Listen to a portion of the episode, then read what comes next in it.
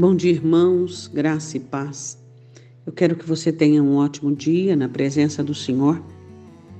Que a sua mente seja esclarecida e que o seu coração, de forma alguma, contamine-se com qualquer tipo de enfermidade emocional, onde você venha a perder a noção e o sentido verdadeiro das coisas. Deixa eu começar uma conversa com você fazendo-te uma pergunta. Você sabe o que é soberba? A soberba nasceu no coração de Satanás quando ele quis ser como Deus, quando ele quis o trono de Deus.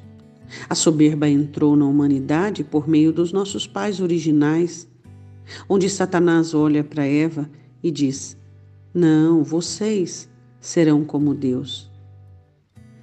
A soberba e a arrogância está dentro de cada um de nós. É uma batalha e uma guerra que todos os dias devemos combatê-la. Aquele que não se reconhece arrogante e soberbo são os piores, são os que já estão contaminados. Precisamos identificar quais são as veias de nossa soberba, o que nos faz sentir confortáveis, absolutos, o que nos faz sentir poderosos e sobreexcelentes sobre algumas pessoas e coisas. Algumas pessoas é a inteligência. Outros não dão valor à inteligência, mas sim no dinheiro e se soberbece quando tem dinheiro.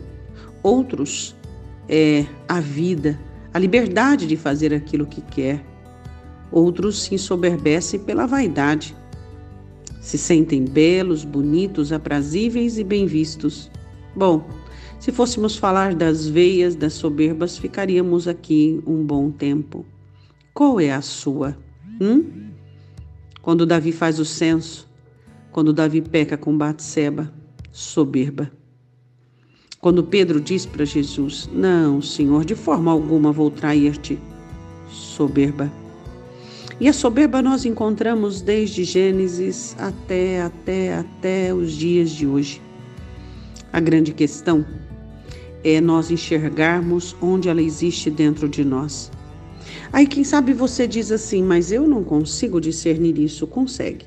Eu vou te ensinar um meio muito fácil, onde o Senhor tenta humilhar você. Qual é a área que o Senhor tenta te humilhar? Essa é a área da sua soberba. As humilhações, elas vêm para salvar você, para mostrar para você, porque a humilhação só acontece onde tem soberba.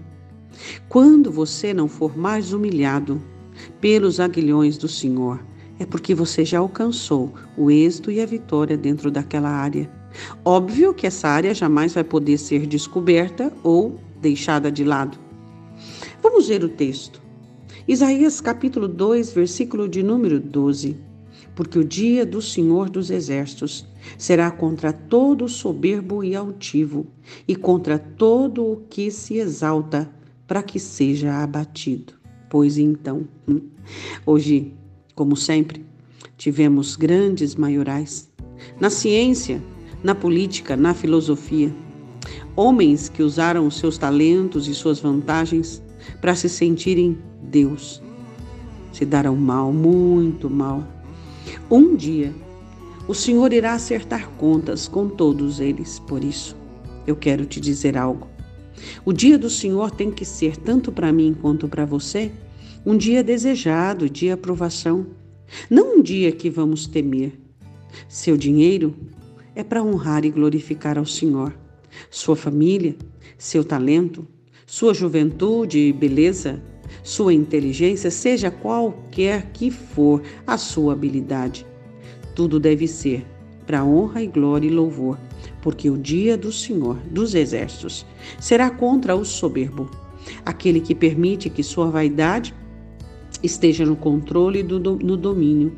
Será contra o altivo, aquele que expressa, por meio de palavras e de ações, a sua altivez e superioridade sobre os outros. Aquele que se exalta, faz questão de ser visto, identificado e que não honra o Senhor. Então, Deus irá trabalhar contra estes. Oremos. Senhor, nós queremos apresentar os nossos corações diante de Ti. Não queremos, ó Deus, nos equivocarmos e pensarmos que não temos a soberba dentro de nós. Todos nós a temos. E atitudes ruins e negativas são tomadas por nós baseado em nossa soberba, em nossa altivez e em nossa arrogância. Quantas vezes fugimos da tua repreensão, da tua disciplina e do teu oleiro por conta da nossa altivez. Nos achamos superiores e não queremos passar por situações e circunstâncias que mudarão a nossa vida e transformarão a nossa história. Mal sabemos que todas as situações humilhantes que o Senhor governa e manda com que nós passemos é para que nos humilhemos e saibamos o quanto precisamos de Ti. Pai Santo, eu te peço, venha agora, em nome de Jesus, revelar as veias da soberba, o caminho da soberba de cada um de nós. Nos humilhamos diante de ti e te pedimos a ação do teu Espírito Santo em não permitir o domínio da soberba. Eu te peço, em nome do Senhor Jesus. Amém.